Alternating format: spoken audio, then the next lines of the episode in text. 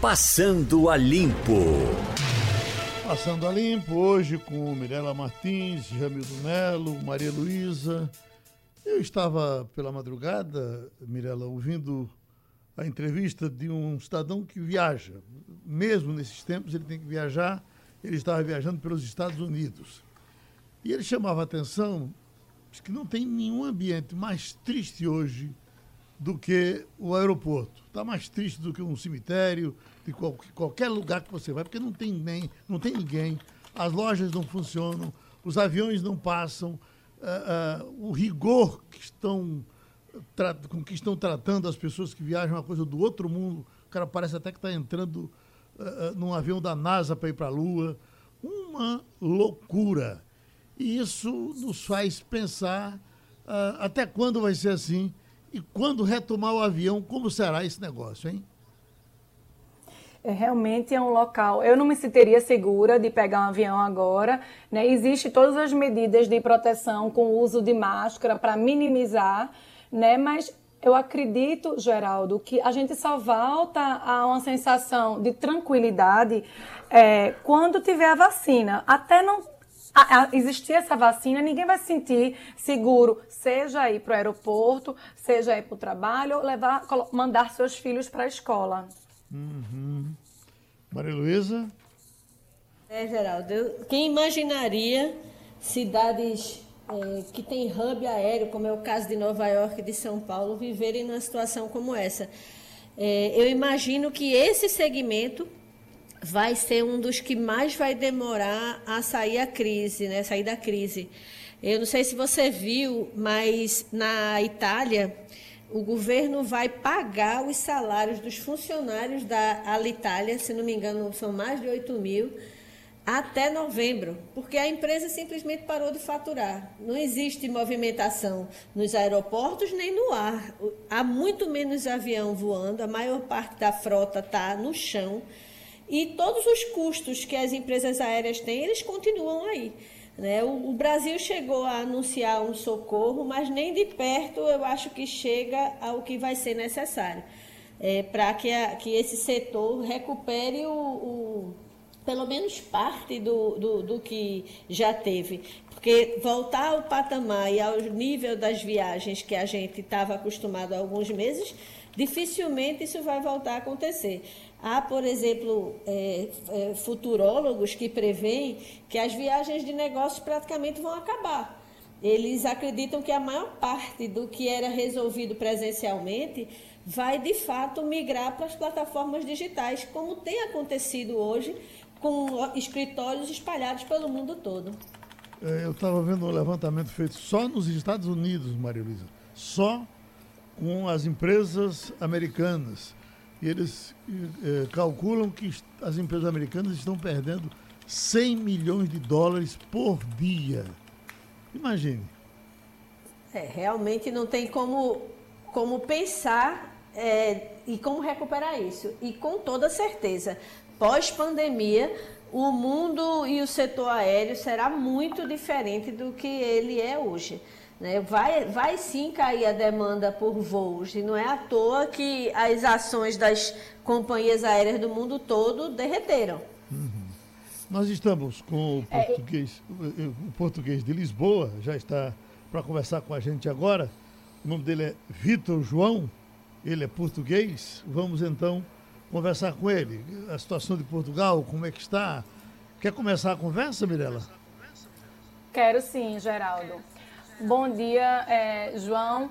É, Portugal até agora teve 26 mil casos confirmados e me chamou a atenção que a região norte é, detém a grande maioria. São 15 mil casos na região norte contra, 16, contra 6 mil casos em Lisboa.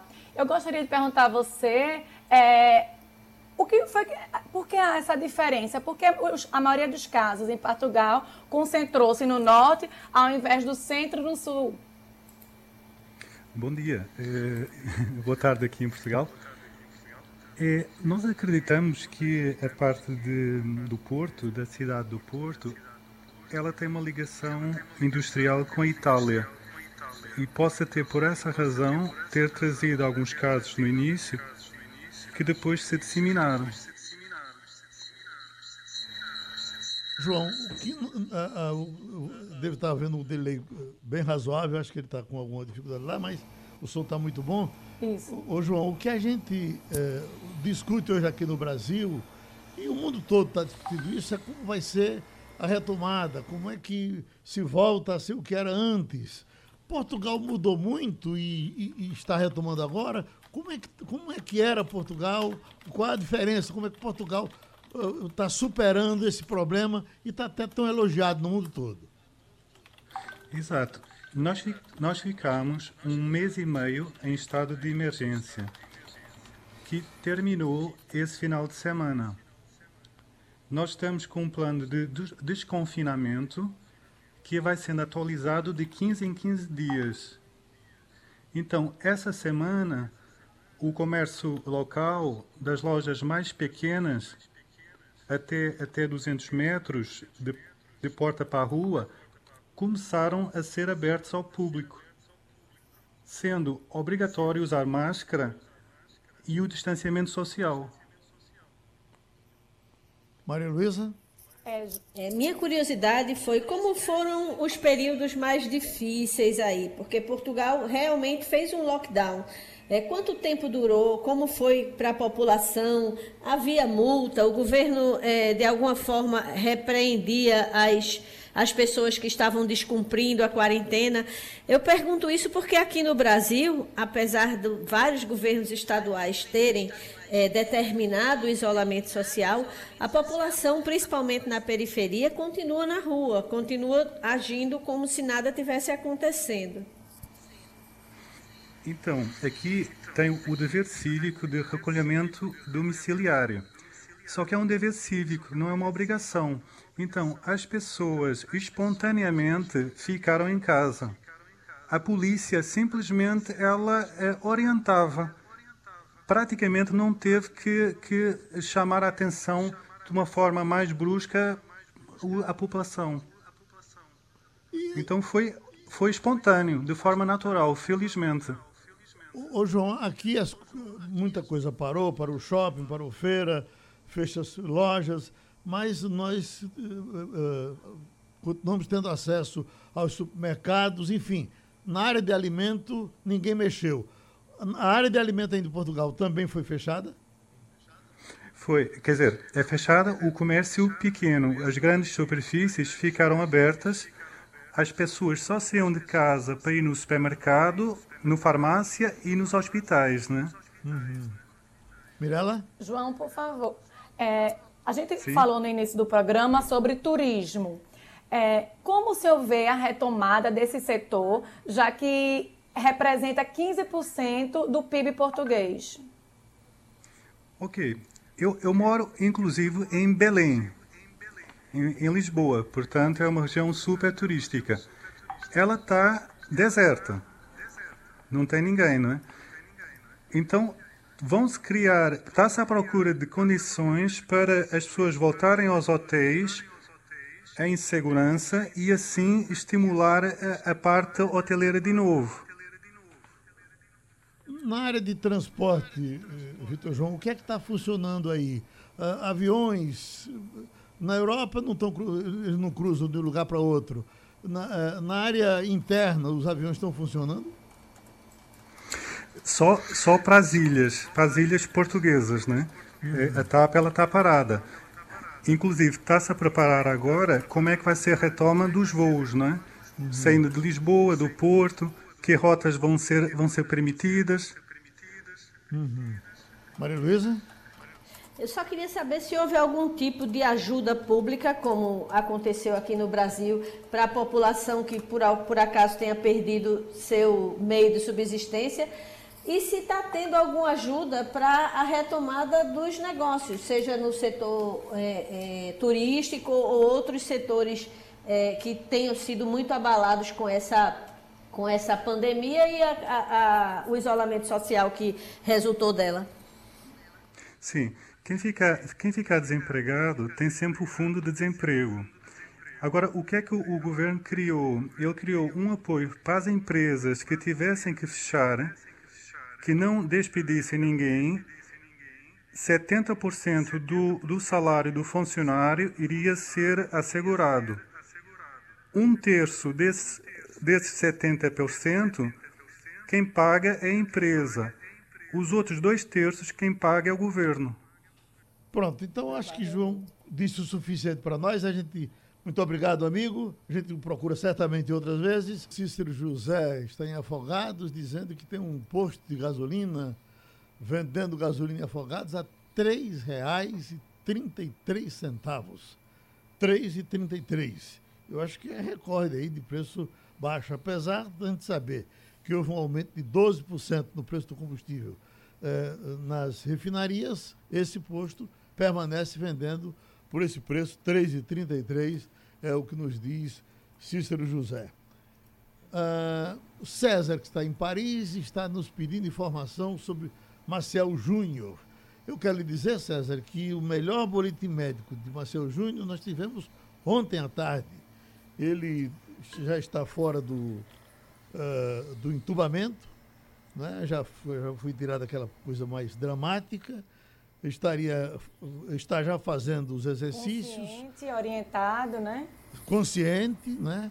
O que nos dizem é que há uma certa agressão e é normal que haja para as pessoas que ficam entubadas a garganta, ele deve estar é, bem rouco, por isso não está conversando com a gente, mas as informações são muito positivas com relação a Marcel Júnior e vamos esperar o próximo boletim que vai ser hoje à tarde. Maria Luísa. Inclusive tem a, a, notícia de que ele pode ir para o quarto, né, Geraldo, nas próximas 48 horas, se manter os padrões. Uhum. Maria Luísa, o que, que você achou da entrevista ontem, que terminou no maior tumulto de Regina Duarte, na CNN, e que durante essa entrevista veio uma pergunta de Maite Proença, educada, mas bem segura, com relação ao comportamento dela uh, na cultura brasileira e, e ela se deu tão mal que a gente fica pensando como é que uma mulher com, com a história dela queima a, a, a biografia de uma forma tão banal. Foi muito esquisito, Geraldo. Eu estava numa conferência na hora que começou a entrevista e eu recebi um alerta de uma pessoa da minha família perguntando se eu estava assistindo ao vivo a entrevista de Regina Duarte. Eu não estava, ela disse, por favor, pare o que estiver fazendo e vai, vá ver. E eu segui o conselho. Assim que a conferência acabou, eu liguei a televisão é, para ver exatamente a explosão de fúria do final. Ela foi extremamente mal educada.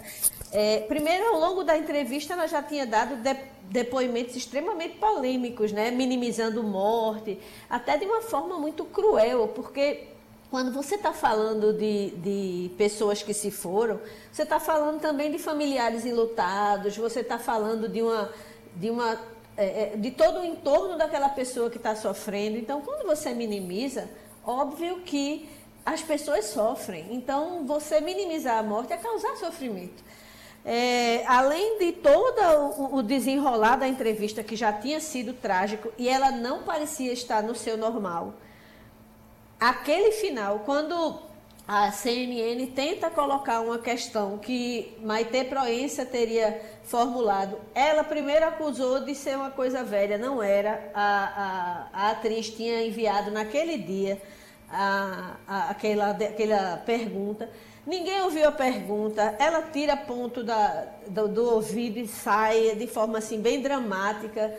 Foi muito estranho, Geraldo. Eu acho que, que é como você diz, não precisava ela ter manchado a biografia de grande atriz que ela é. Ela é uma pessoa que construiu toda uma carreira. Quando ela entrou no governo Bolsonaro, de fato, houve muito questionamento, mas pela primeira vez eu vi a classe artística dizer: não, vamos dar uma oportunidade à Regina, vamos acreditar que ela vai poder fazer uma coisa diferente, vai valorizar a classe artística. Então, no meio desse caminho, teve a nomeação e desnomeação do, do maestro polêmico, né, o Mantovani, o Dante Mantovani. E, e aí ela tem a encontro com Bolsonaro e eu não sei, foi muito estranho. Quando você vê a coisa toda, quando você recupera o que aconteceu, você fica realmente sem acreditar que aquilo ali aconteceu ao vivo diante das câmeras eu acho que Mirella está muito claro que ela não vai dar certo nesse cargo. Não está dando e não vai se aprumar. e pela repercussão da classe artística ontem e hoje, realmente é, não estava nos planos dela é, essa gestão de crise. É, respeito o, a biografia da Regina Duarte como atriz, mas como secretária nacional de cultura, ontem ela deixou muito a desejar. Veja, estamos numa democracia ainda e ser entrevistado ao vivo, por mais que seja combinado, podem surgir perguntas ou milindres, mas não significa isso destratar os apresentadores ou justificar diminuindo ninguém. Ao se recusar é, responder a pergunta de Maite Proença ali, ela não estava recusando a colega, a companheira de trabalho dela, e sim a perguntas de tantos brasileiros. Afinal, ela é secretária nacional, minha, sua, de todos nós, e fazer parte, isso faz parte do jogo político. Ela minimizou é, mortes, pessoas, a famílias, várias famílias que estão enlutadas, desdenhou a passagem de artistas, colegas dela, como Moraes Moreira e Aldi Blanc, nesse momento, e ainda trouxe Stalin e Lenin como exemplos de regime que também teve mortes. O que é que isso tem a ver com o vírus, né? Bom, Jamildo Melo, já podemos contar com você no, no Passando a Limpo? Eu estou aqui desde o começo. Ótimo. Escute. Bom dia, inclusive, a você e bom dia a todos. Ótimo. Estamos com o secretário Ricardo Dantas, é secretário de Finanças da Prefeitura do Recife, e ele está aqui para as questões que a gente quiser perguntar na prefe... da Prefeitura. Então, uh, comece com você, Jamil. Comece a conversa com o secretário Ricardo Dantas. Obrigado. Doutor Ricardo Dantas, muito bom dia. É, eu gostaria de perguntar sobre os vereadores do Recife, eles acabaram de aprovar uma indicação para uma bolsa emergencial de 600 reais para os servidores que estiverem no combate ao coronavírus. Não definiram o valor, isso pode ser pago, a prefeitura tem dinheiro para fazer isso, porque está reclamando de um custo adicional de cerca de 400 e tantos milhões, fora a queda na receita de uns 500 e tantos milhões. É, é só a média dos vereadores, vai dar para fazer isso, o governo tem a intenção de fazer isso. A outra questão que eu poderia lhe fazer é sobre essa polêmica com também os vereadores envolvidos, a aprovação para que a prefeitura é, lance mão de parte do ICMS, perdão, do IPTU 2021 antecipado, mas tem uma guerra enorme travada com parte do TCE que não queria aceitar, continua colocando óbices. Ontem mesmo houve uma decisão no sentido de que tinha que colocar nome, ah, registro de todo mundo que eventualmente faça essa opção e é uma briga se pode ser feito, não pode ser feito, porque pode expor o sigilo da pessoa ou da empresa que fizer essa opção. É, você poderia comentar? Bom dia, Jamildo. Bom dia, Geraldo. Bom dia a todos do debate. Bom dia a todos os ouvintes. Bom, então vamos por partes, Jamildo. É, em relação à aprovação dos vereadores, não é aprovação de uma lei. É bom que os ouvintes é entendam claro. que os vereadores aprovaram foi um requerimento a, do legislativo ao executivo para que se faça esse tipo é, de pagamento. Né?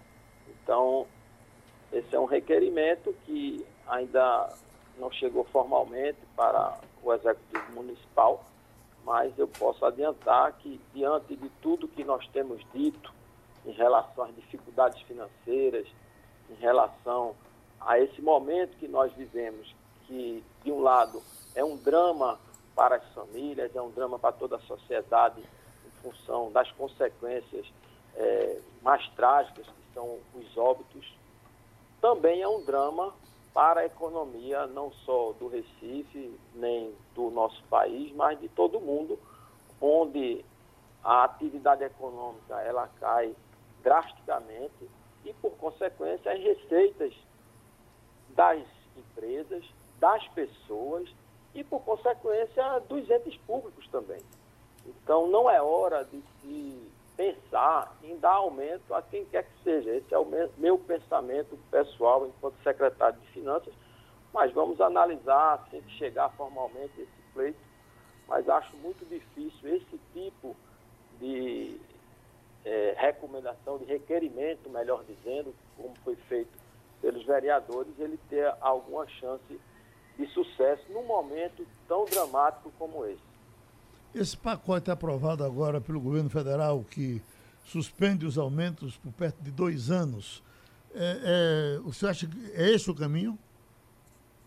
Eu acredito que essa é uma contrapartida que o governo federal está exigindo, vamos dizer assim, dentro daquilo que tem sido pleiteado junto ao governo federal e que é um caminho. É um caminho que exige uma austeridade dos entes subnacionais para que o governo federal faça esse auxílio.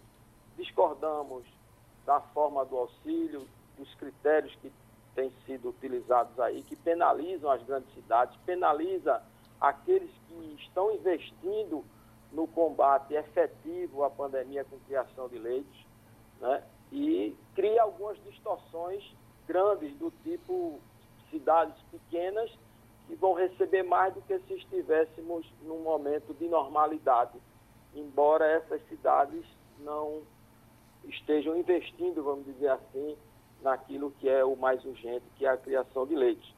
Então, é um caminho, né, é uma exigência do governo federal, então, para que os entes subnacionais acessem esses recursos, está sendo exigido, foi, foi aprovado agora na Câmara, mas essa matéria volta para o Senado, porque a Câmara também fez algumas alterações né, no texto, estabeleceu exceções para aumento de servidores e isso ainda volta para o Senado para que seja apreciado essas divergências aí que foram aprovadas na Câmara. Maria Luísa? Eu queria entender com essa, se ficar tudo confirmado da forma como está na Câmara e passou também pelo Senado, é, eu queria saber quanto o Recife deve receber e qual vai ser o destino desse, desse dinheiro. Maria Luísa, a gente chegou a fazer um, um primeiro balanço desse, e divulgamos. A gente tem aí, em relação às medidas do governo federal, e eu posso pontuar aqui, a medida provisória 938, que foi aquela que é, criou uma compensação para a queda no FPM e no FPE durante quatro meses, março, abril, maio e junho, comparados com março, abril, maio e junho do ano anterior, né, ele vai nos aportar e já recebemos duas parcelas, uma de 7 milhões e outra de 6 milhões. Agora, no dia de hoje, estamos recebendo a segunda parcela, 6 milhões e alguma coisa. E estimamos que com mais duas parcelas a gente chegue em algo em torno de 28 milhões de reais. Temos a portaria 395 do Ministério da Saúde, é, que realocou recursos orçamentários já existentes na saúde, que deve aportar 3 milhões. Esse recurso já chegou também. A portaria do Ministério da Saúde 774, que aportou é, quase 22 milhões 875 reais, esse recurso chegou. É, e o PLP 149, que é esse que ainda está nesse vai e vem entre Câmara e Senado, que na nossa estimativa ele aporta 23 bilhões dos 65 que estão previstos, 23 vão para os municípios e desses 23 o município do Recife receberia 149 milhões se não mudarem nada até lá. É, ainda que não é aporte de recursos, mas é um recurso que deixa de ser pago neste ano de 2020, o PLP 149 ele prevê a suspensão de pagamento de dívida, não só com a União, mas com os bancos federais e até com é, bancos internacionais, como o Banco Mundial, onde nós podemos renegociar essas dívidas e não pagar até dezembro de 2020, o que nós estimamos em mais 114 milhões. Esse total perfaz 317 milhões. O que nós fizemos nessa nossa análise foi comparar esses 317 milhões com os 890, que são o quê? Esses 890. É a nossa necessidade. Essa nossa necessidade nós estamos chamando de quê? As novas despesas que foram criadas pela necessidade de novos leitos. Então, a Prefeitura do Recife é, criando aí 1.100 novos leitos, sendo 360 de UTI, e estima gastar este ano 290 milhões. Fora isso, novas despesas com assistência social estão também estimadas em 80 milhões de reais. Então, nós temos de despesa nova 370 milhões de reais. Mirela Martins. E para que a gente é, complete o raciocínio, me permita, então, é, Geraldo, nós temos também uma queda na arrecadação de algo em torno de 520 milhões. Quando eu somo os 520 com os 370, é onde eu chego na nossa necessidade de 890. E esses recursos que estão ou já aprovados ou em fase de aprovação, como o PLP 149, eles representam apenas 35% ao, é, em relação a essa necessidade. Então, é o que nós temos dito. 317 é muito perto, por exemplo, do nosso esforço de corte que foi feito até agora, de 230 milhões. Né? É, temos feito outros esforços também de melhorar a arrecadação, mas entendemos que aquele que é o único que pode emitir moeda, que pode emitir títulos públicos para, num momento como esse, tomar medidas como foram tomadas no Reino Unido, no Canadá, na Alemanha, em outros países, aí onde o governo central ele tomou a liderança desse apoio, não só aos entes subnacionais, mas também às empresas, com linhas de crédito, com, no caso do Reino Unido, bancando 80% do salário de todo, todas as pessoas empregadas eh, durante todo o período de isolamento social. Então, entendemos que esse aporte do governo federal fica muito aquém da necessidade do momento e da capacidade que tem o governo federal e que os municípios não têm de enfrentar essa crise. Mirela? Oi. Então, já que ela não entrou, eu, eu pergunto, secretário, o, todo mundo fica correndo atrás de uh, redução de imposto, uh, eliminar taxas disso e daquilo. Como é que o senhor vai conviver com isso se o senhor nem dinheiro está apurando para seguir com as despesas normais da prefeitura? Fizemos alguma coisa em relação a isso, Geraldo. Nós é, emitimos algumas portarias de diferimento de recolhimento para aqueles segmentos que entendemos foram os mais diretamente afetados, como todo o setor de turismo, setor hoteleiro, agências de viagem, eh, operadores turísticos, academias, eh, salões de beleza, aqueles que efetivamente estavam ali mais diretamente afetados fizemos o diferimento por 90 dias dessa arrecadação, né, jogando para mais 90 cada data de recolhimento dessa.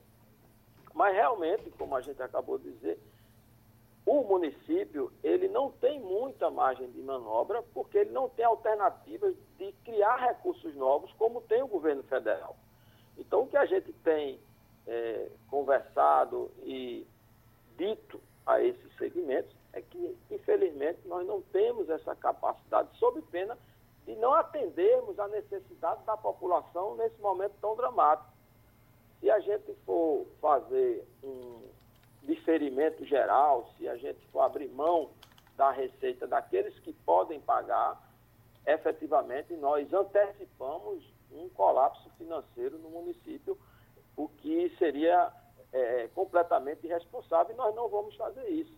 Nós estamos aí com muita tranquilidade, com a liderança do prefeito Geraldo Júlio, criando as alternativas para que o município não entre nem no colapso de saúde, nem num colapso financeiro, de maneira que temos conseguido aí dar conta dessa demanda por novos leitos e dar conta dessa demanda financeira e criando essas alternativas e também pleiteando e lutando junto ao governo federal, no Congresso, é, para que esses auxílios sejam aprovados da melhor maneira possível para o município do Recife. O que é está funcionando da, da, sua secretaria na prefeitura? Está uh, todo mundo parado, todo mundo trabalhando de casa, o senhor está trabalhando em casa. Como é que o senhor está se virando nesses dias? Aqui na, na prefeitura do Recife funciona o gabinete. É, eu estou aqui nesse momento na minha sala.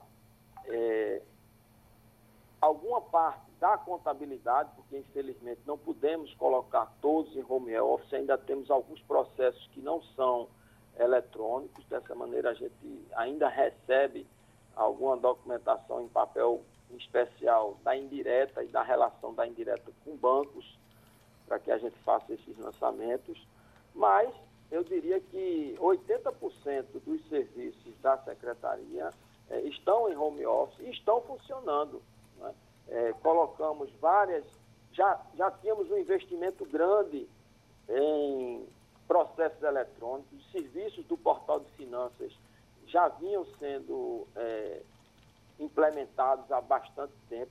Para você ter uma ideia, nós já reduzimos quase 70% se comparado à demanda presencial. Aqui no, na Central de Atendimento ao Cidadão, que fica no hall da Prefeitura, comparado com dezembro de 2019, nós já reduzimos 70% da entrada de processo. Deixou de ser física, a pessoa vinha aqui para dar entrada e passou a ser eletrônica. Com essa pandemia, nós aceleramos a implementação de vários processos eletrônicos para que as pessoas possam, da sua casa, fazer é, a, o seu pleito, entregar documento, receber uma exigência por e-mail e também fazer e tirar suas certidões, seus extratos, saber se existe alguma pendência com a Prefeitura do Recife, tudo pelo portal de finanças. Pronto, secretário Ricardo Dantas, a gente agradece a contribuição que o senhor dá ao Passando a Limpo. A gente se encontra, Deus queira, em momentos mais alegres, tá certo? Obrigado, Geraldo, Obrigado. pela oportunidade. Obrigado a todos. Já estamos com o advogado José Paulo Cavalcante Filho, então vamos conversar com ele. Doutor Zé Paulo, nos escuta bem? Muito bem, Geraldo. Vocês Ó, bem? Tudo certinho. Maria Luísa, você está bem? Sim, estou aqui. Doutor Zé Paulo está na linha. Bom dia, Zé Paulo, tudo bem? Agora. Como é que está? Em que pairagem você se encontra? Você está no Brasil? Rapaz, estou em casa. Ah, tentando acabar três livros, Maria Letícia acabando um dela. Está sendo boa essa, essa, essa, essa prisão domiciliar que a gente tem tempo de fazer as coisas. Eu queria saber da sua. Você é uma pessoa que tem muita ligação com o Poder Judiciário, conhece vários dos ministros pessoalmente. Como é que você é, acompanhou e recebeu uh, o desenrolar daquela visita surpresa que o presidente Jair Bolsonaro fez ao STF, particularmente ao presidente do STF, que é o único que está dando expediente presencial na corte? Não, não faz muito sentido, não, viu, viu Maria Luísa? Não, não, não faz nenhum sentido que, que o presidente leve empresário para o Supremo. O Supremo não está se saindo bem nesse, nesse momento. Mas não, não é a instituição, são os ministros. Por exemplo, a decisão do Alexandre de Moraes, monocrática, de suspender a indicação de um ministro, é tão equivocada quanto a de Gilmar, antes de suspender a nomeação de Lula. Isso tem que acabar. Não é possível que o Supremo seja 11 cabeças diferentes. Quer dizer, tem que funcionar como tribunal. Já há sugestões de Marco Aurélio e de Barroso de acabar com as decisões monocráticas para fazer plenário virtual e, e, decidir em até 48 horas. Não, não foi uma coisa boa. A, a reação do ministro Celso de Mello é outra reação inteiramente disparatada, porque ele pediu as gravações da, de uma reunião lá. O, o, a proposta do Planalto foi perfeitamente razoável.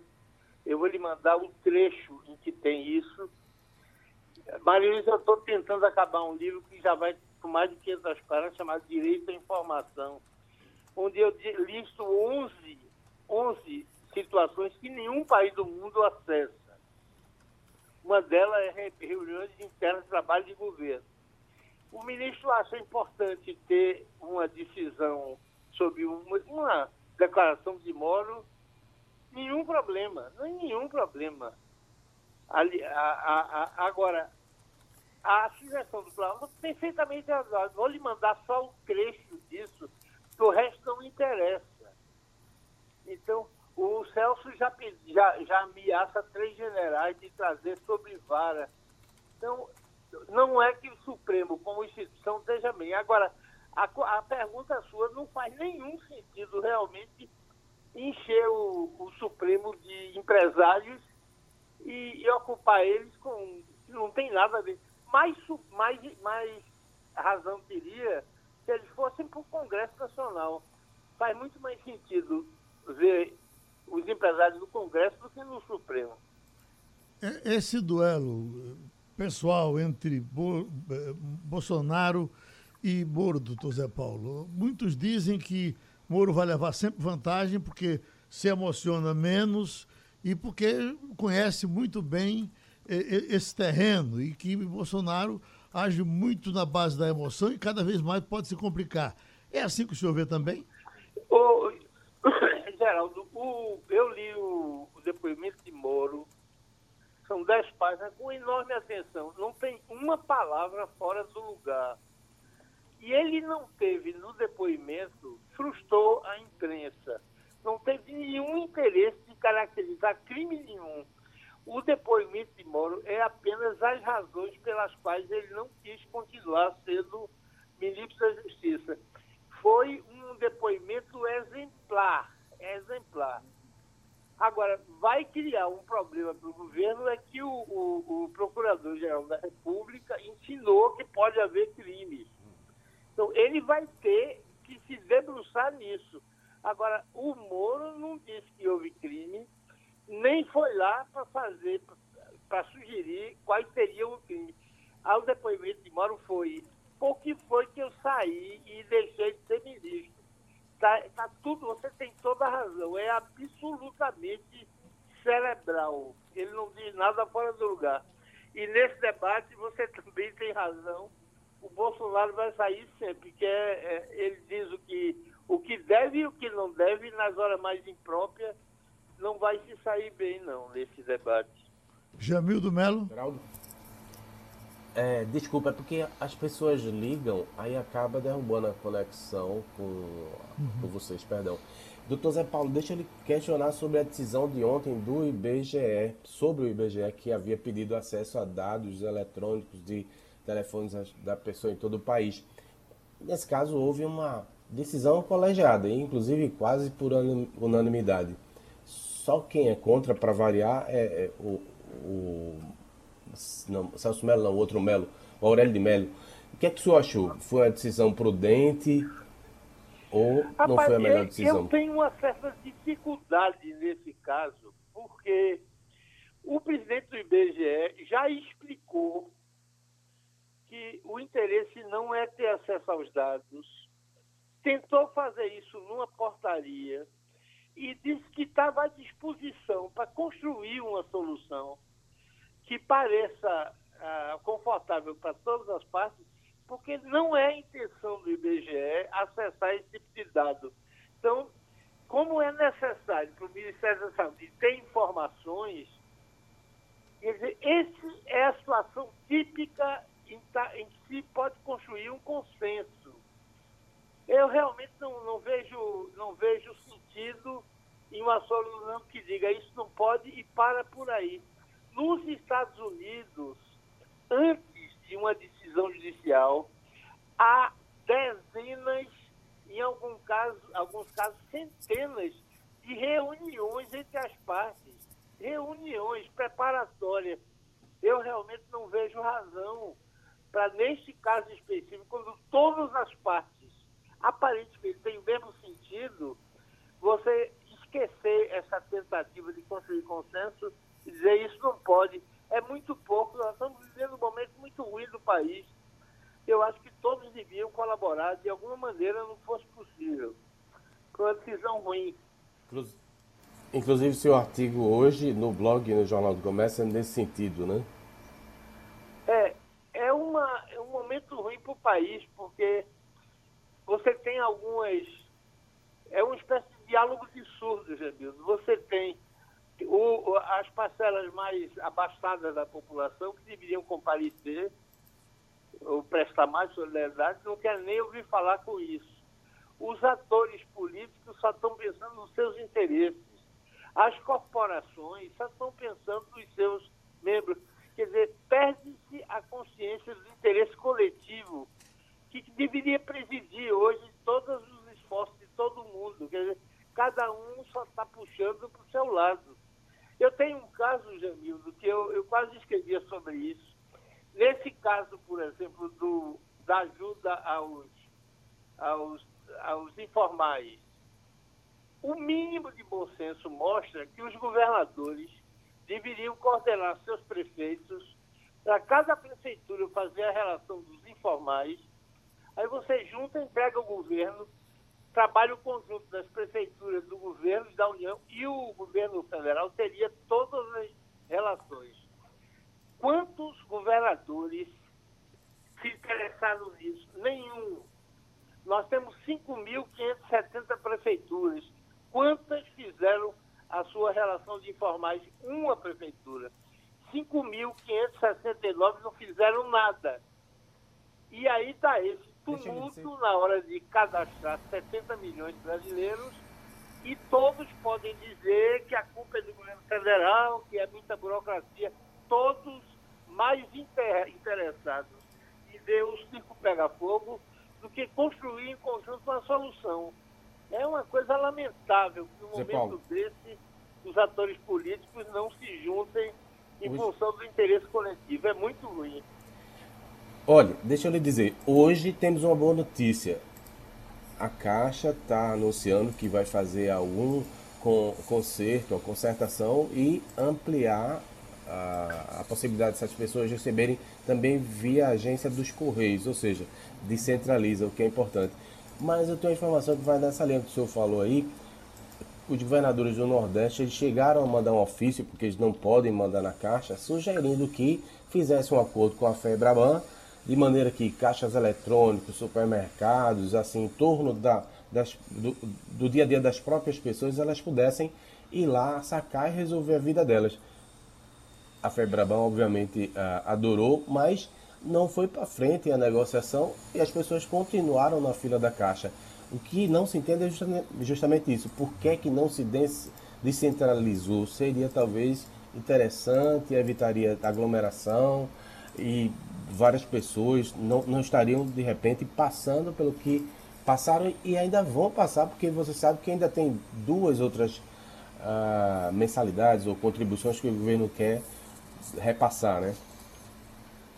É, eu não sei exatamente se isso é tecnicamente possível, mas se for, realmente não tem nenhum sentido que não seja assim como também não vi nenhum sentido no lockdown de lotérica. Essa, essa, essa é uma coisa que você fica por dentro indignado. A lotérica funciona, sobretudo no interior, como banco, é onde se paga a conta e tudo. Aí você, em nome do lockdown, você fecha uma coisa que não faz nenhum sentido. Essa sua ideia, se for tecnicamente possível, é uma maravilha, porque não se faz, a gente fica sem saber. Seria muito bom que se fizesse, porque pluralizava o incentivo de pagamento e você não queria essas filhas humilhantes. Só tem que ver com o Banco Central ou com a Caixa se isso é tecnicamente possível. Se for, devíamos fazer logo. Quanto mais rápido, melhor. O nosso abraço, o nosso agradecimento mais uma vez ao jurista José Paulo Cavalcante Filho. Eu estou recebendo um pedido aqui do doutor Luciano Brown para submeter à nossa mesa do Passando a Limpo. Ele diz o seguinte: ele, tá, ele está na clausura, ele está cumprindo rigorosamente o que o pessoal de saúde indica, e ele também, como médico, sabe da necessidade que tem de ficar na clausura. Mas ele disse que conversando com empresários, com amigos por telefone, é, é, doido para encontrar uma solução para o que acontece na periferia, onde as pessoas estão vivendo como que estivesse num feriadão, fazendo festa em casa, levando bebida para casa. E ele perguntava: se essas pessoas voltassem para o trabalho e as empresas cuidassem dessas pessoas dentro da empresa, será que não seria melhor? Aí eu fico pensando, se, fosse, se as empresas fossem como essa aqui, eu asseguro que aqui realmente a gente tem um, um, um, um tratamento. Primeiro, a limpeza aqui nunca foi um, problema. Uh, não é só um problema desse tempo, não. Sempre teve uma limpeza aqui muito acentuada. E o mais aqui são cuidados, cuidados, cuidados, cuidados que nós estamos tendo o tempo todo. Eu acho que os outros poderiam fazer, prestar esse serviço. Mas essa é a pergunta. Se esse cidadão que está em casa e não está levando a sério o confinamento, será que se ele fosse para o trabalho poderia uh, salvá-lo, inclusive? Diga você, Maria Luísa. Geraldo, meu questionamento é como é que essa pessoa vai se deslocar para o trabalho? Um dos grandes problemas da contaminação é o transporte público superlotado e 85% da população depende desse transporte público. Então, a gente, na verdade, iria fazer com que pessoas contaminadas, assintomáticas e não contaminadas estivessem no mesmo ambiente fechado. E a gente sabe que, por mais que se use máscara, você vai ter sempre um, um corrimão que vai estar tá ali infectado. Enfim, a questão é: para as pessoas se deslocarem até o trabalho, elas precisam ir de alguma maneira. Uhum. E a maneira que a maior parte se desloca não é exatamente a maneira mais segura do ponto de vista do sanitária, não é isso? E também se ele voltar ao trabalho, é, esse trabalho vai ter que voltar a ser aberto, né? E aí você não pode juntar todo mundo é, é, pro, enfim, se acabaria praticamente o processo de, de confinamento, né? Pois é, eu quando o Nelson Teich assumiu o Ministério da, da Saúde, algumas semanas atrás, ele falou que haveria uma testagem em massa para que ele pudesse estabelecer diretrizes para que cada é, poder local pudesse organizar a retomada. É, até agora a gente ainda não teve isso. É, naquela ocasião eu achei que fazia todo sentido o que ele estava falando, mas a demora para que isso começasse a acontecer, nem sequer a testagem em massa a gente conseguiu fazer é, é, deixa a situação mais sem perspectiva. Eu acho que o que os empresários que conversaram com o doutor Luciano Brown é, devem estar preocupados é com essa falta de horizonte. Porque se as pessoas soubessem, não, a gente vai precisar passar mais 15 dias, mais um mês, mais um mês e meio, mais dois meses.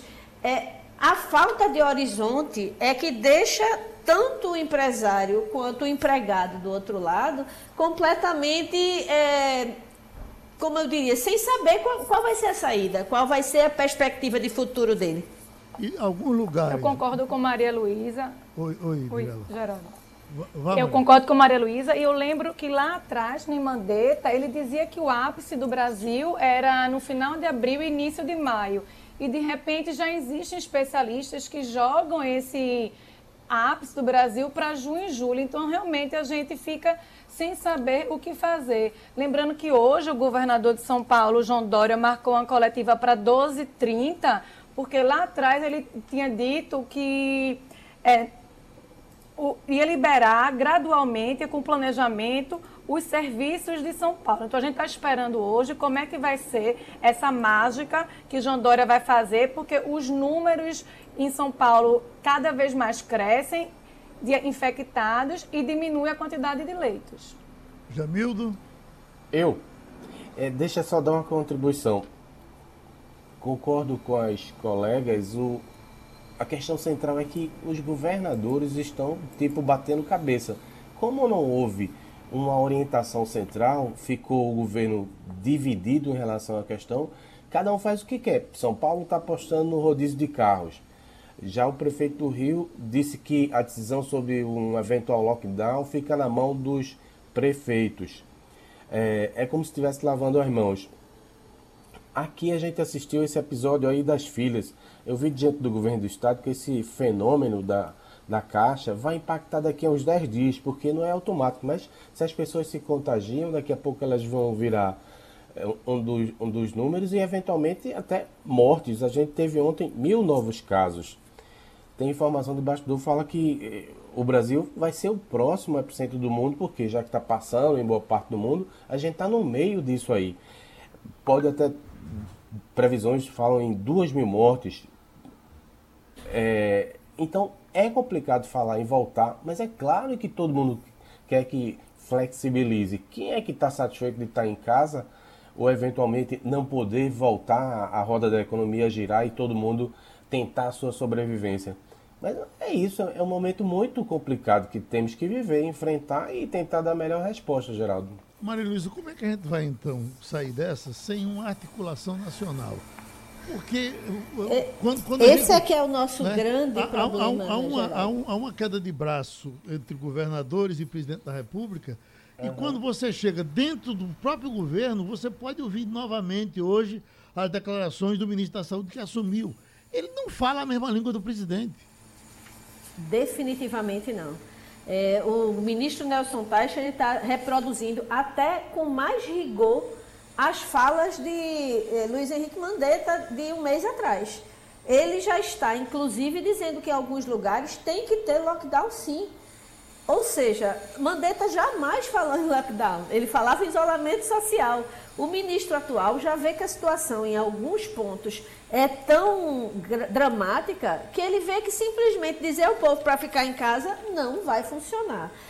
Isso que Jamildo alertou agora, é, se a gente pensar na gravidade do que vai acontecer, qual vai ser a consequência dessas filas que a gente viu nas, nas agências da Caixa Econômica daqui a dois, duas semanas porque a gente está falando da população mais necessitada, a que mora em lugares insalubres, a que não tem água em casa, a que não consegue é, fazer isolamento social porque moram 10 pessoas num cubículo.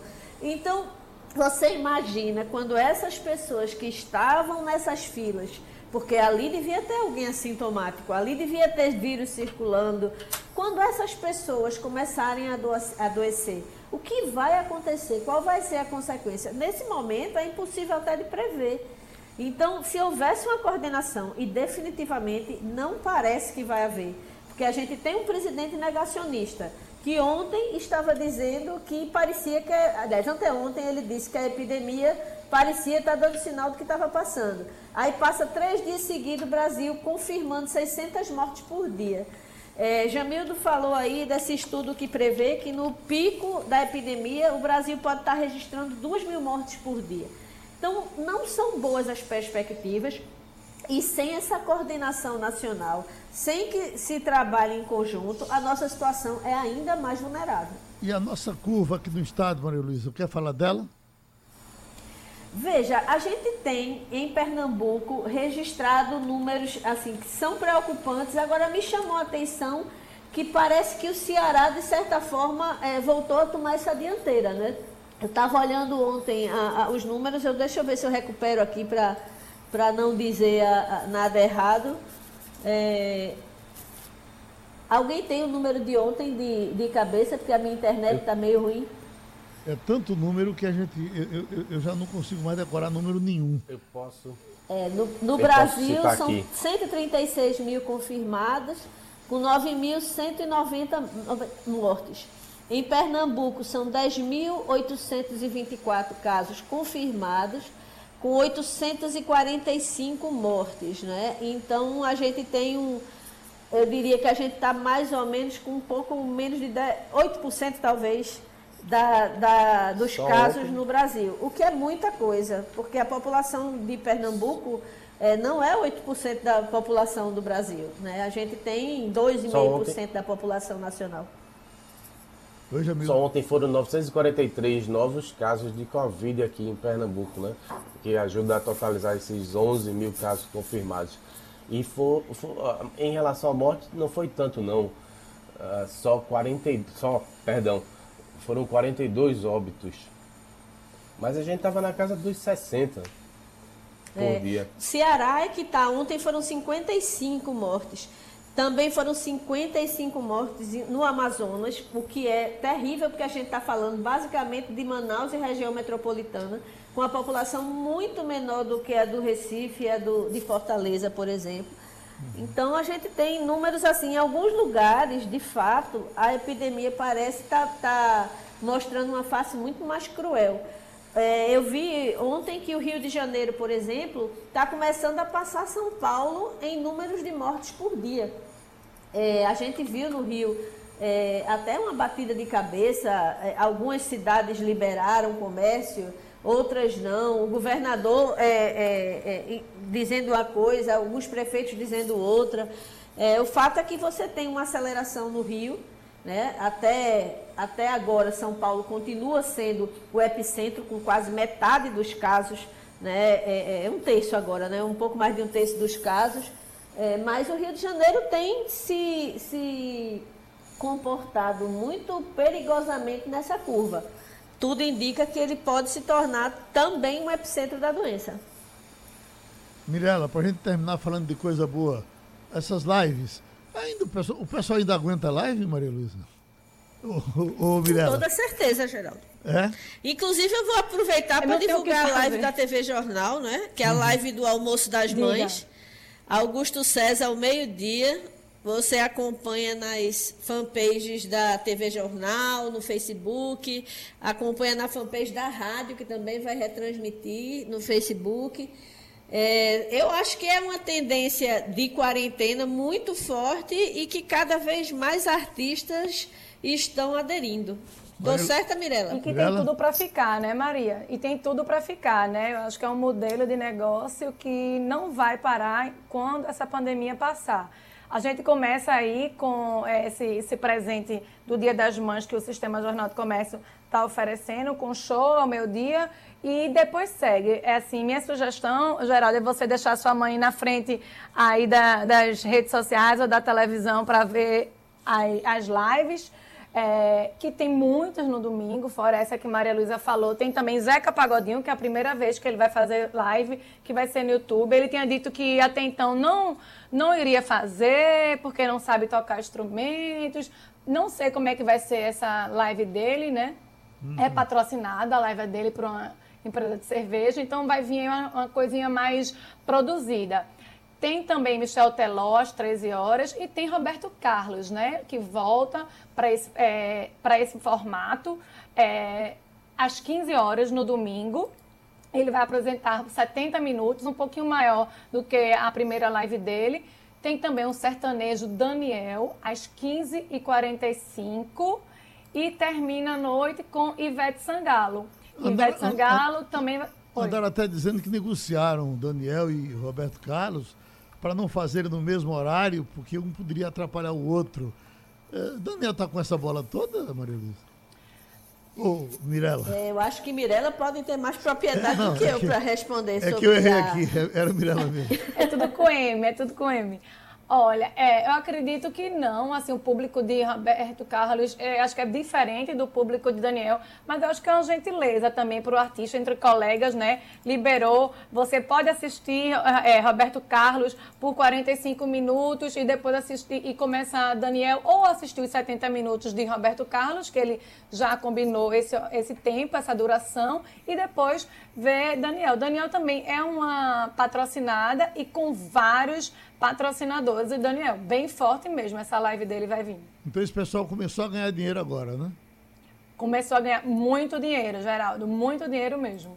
Então tá certo. Obrigado, minha gente. Fim de semana que a gente esteja vivo na semana que vem. E terminou o Passando a Limpo. Passando a Limpo.